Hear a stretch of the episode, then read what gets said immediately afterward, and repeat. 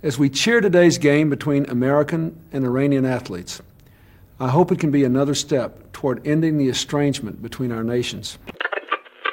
Tan serio como se preparan las canchas, tan serio como se prepara la organización, también creo que es serio el trabajo que ha hecho usted con el equipo.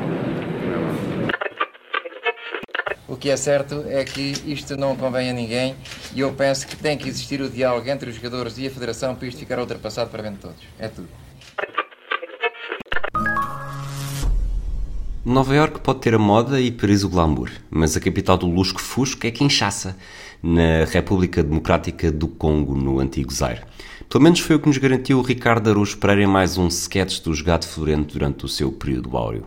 Eram 5, 7 minutos em que tudo acontecia, em que tudo podia acontecer, tal como na República Federal da Alemanha em 1974. O lance entrou no anedotário do futebol mundial. Livre para o Brasil nos últimos minutos de jogo, o árbitro apita e Moepo Ilunga sai disparado da barreira para chutar a bola para longe. O momento gerou estupefação. Ninguém percebeu o que se tinha acabado de passar.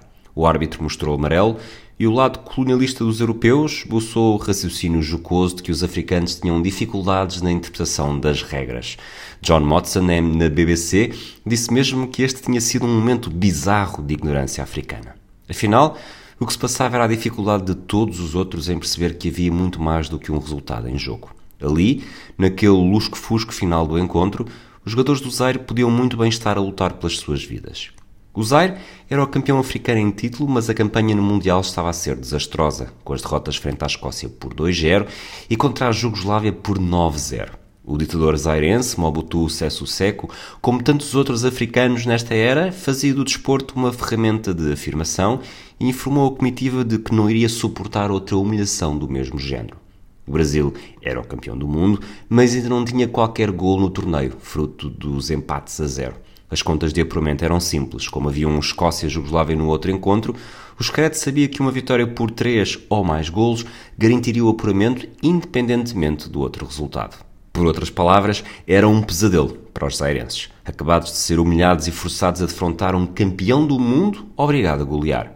Mobutu não queria nova catástrofe. Depois do jogo com a Jugoslávia, ele enviou os guardas presidenciais para nos ameaçar.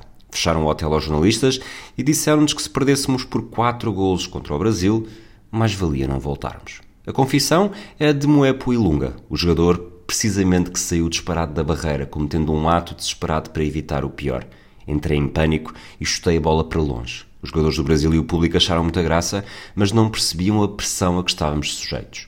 A verdade é que o jogo terminou 3-0. O Mundial não estava habituado a seleções africanas. Quatro anos antes, no México, Marrocos tinha se tornado a primeira equipa a conseguir de facto um apuramento para a fase final. Agora, na Europa, apesar de serem completos desconhecidos, os zairenses surgiam como campeões continentais amadores, os jogadores tinham a promessa de receber mundos e fundos caso conseguissem garantir o passaporte para o Mundial. Mobutu prometia tudo, de carros a casas, passando por férias com despesas todas pagas. Era o pacote habitual. Na Zâmbia, por exemplo, o presidente Kenneth Kaunda ofereceu férias na Líbia à equipa depois da final alcançada na Cannes e pagou a viagem para assistir ao Mundial em 74 a todos os jogadores da comitiva. Mobutu podia prometer mais, mas cumpria menos. Quando o Zaire viajou para a Europa, apenas alguns jogadores se podiam regozijar com um carro ou uma casa nova. Sempre modestos, ainda assim. Os outros, nem isso. Obviamente, depois dos jogos, tudo piorou. Os jogadores foram ignorados, a seleção deixou de receber financiamento do ditador e os olhos viraram-se para outro desporto. Pouco mais de quatro meses depois, George Foreman e Muhammad Ali receberam milhões de dólares para protagonizarem o Rumble in the Jungle. Na Europa, honram os futebolistas. Aqui, quando jogas, conhecem-te, quando terminas, esquecem-te.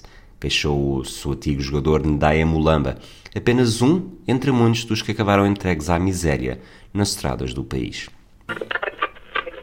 As we cheer today's game between American and Iranian athletes, I hope it can be another step toward ending the estrangement between our nations.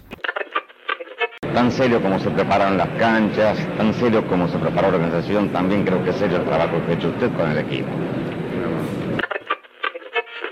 O que é certo é que isto não convém a ninguém e eu penso que tem que existir o diálogo entre os jogadores e a Federação para isto ficar ultrapassado para bem de todos. É tudo.